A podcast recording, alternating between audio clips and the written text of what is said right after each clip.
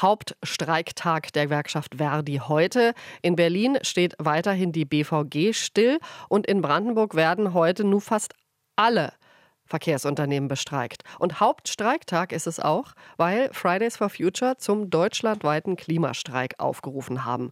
Bundesweit gibt es über 100 Aktionen, in Berlin eine Großdemonstration von Fridays for Future und Verdi durchs Regierungsviertel.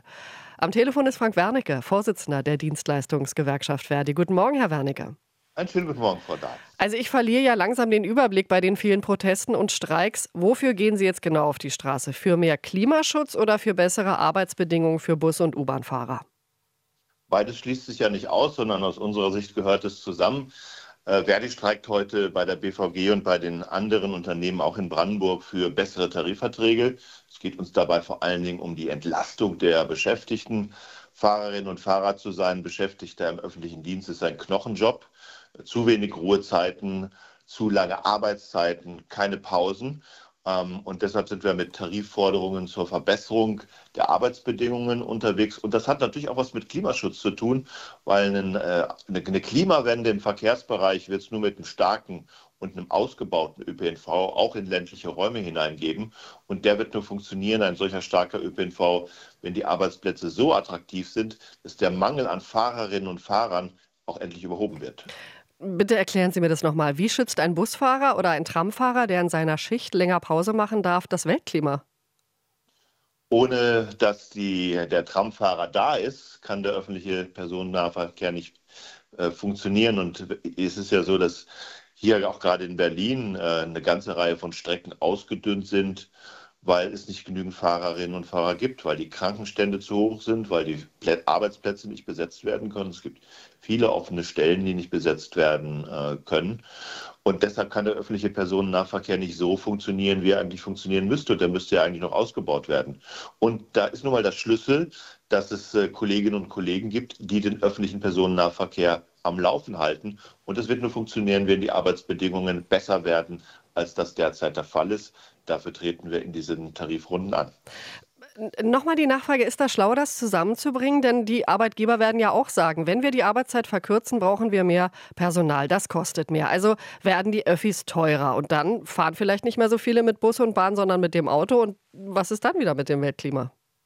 Wenn die, wenn die Arbeitsbedingungen nicht besser werden und es müssen Tausende von Jobs in den nächsten Jahren aufgrund der der, Alters, der Alterszusammensetzung der Beschäftigten äh, neu, neu besetzt werden. Wenn die Arbeitsbedingungen nicht besser werden, wird der öffentliche Personennahverkehr immer mehr Lücken haben. Und von daher muss es eigentlich auch das vitale Interesse der Arbeitgeber sein. Letztendlich sind es ja die Kommunen, die hinter den Verkehrsunternehmen in Verantwortung sind, die Arbeitsbedingungen so zu verbessern, dass die Arbeitsplätze ausreichend attraktiv sind. Im Kern wissen sie das, glaube ich, auch. Sie tun sich nur wahnsinnig schwer, jetzt in den Tarifverhandlungen auch mit uns zu gemeinsamen Lösungen zu kommen. Naja, ich denke, sie tun sich auch schwer, weil sie wissen, was in den Kassen äh, drin ist. Sie sagen, die, die Kommunen müssen entlastet werden, müssen endlich mehr in den öffentlichen Nahverkehr investieren. Aber woher das Geld nehmen, das, Sie wissen, das Klima, das Klimasondervermögen der Bundesregierung ist, ist ja gerade, hat das Verfassungsgericht gerade kassiert.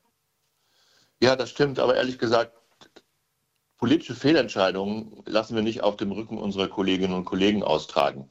Wenn ich mal nur schaue, welcher Unsinn gemacht wird derzeit in der Bundespolitik mit diesem sogenannten Wachstumschancengesetz, wo Geld verbrannt wird und gleichzeitig Einnahmeausfälle für die Kommunen dadurch entstehen.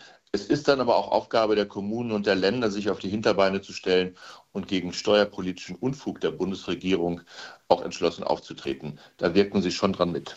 Äh, Nochmal zurück zu Ihrer Zusammenarbeit mit Fridays for Future. Sie arbeiten ja schon länger mit denen zusammen. Was erhoffen Sie sich von diesem Zusammenschluss? Obwohl, eigentlich ist ja eine gute Werbung. Ne? Zum ersten Mal seit Jahren ist im vergangenen Jahr Ihre Mitgliederzahl nach oben gegangen. Auch ein Effekt der Kooperation mit Fridays, oder? Das hat zumindest mal nicht geschadet.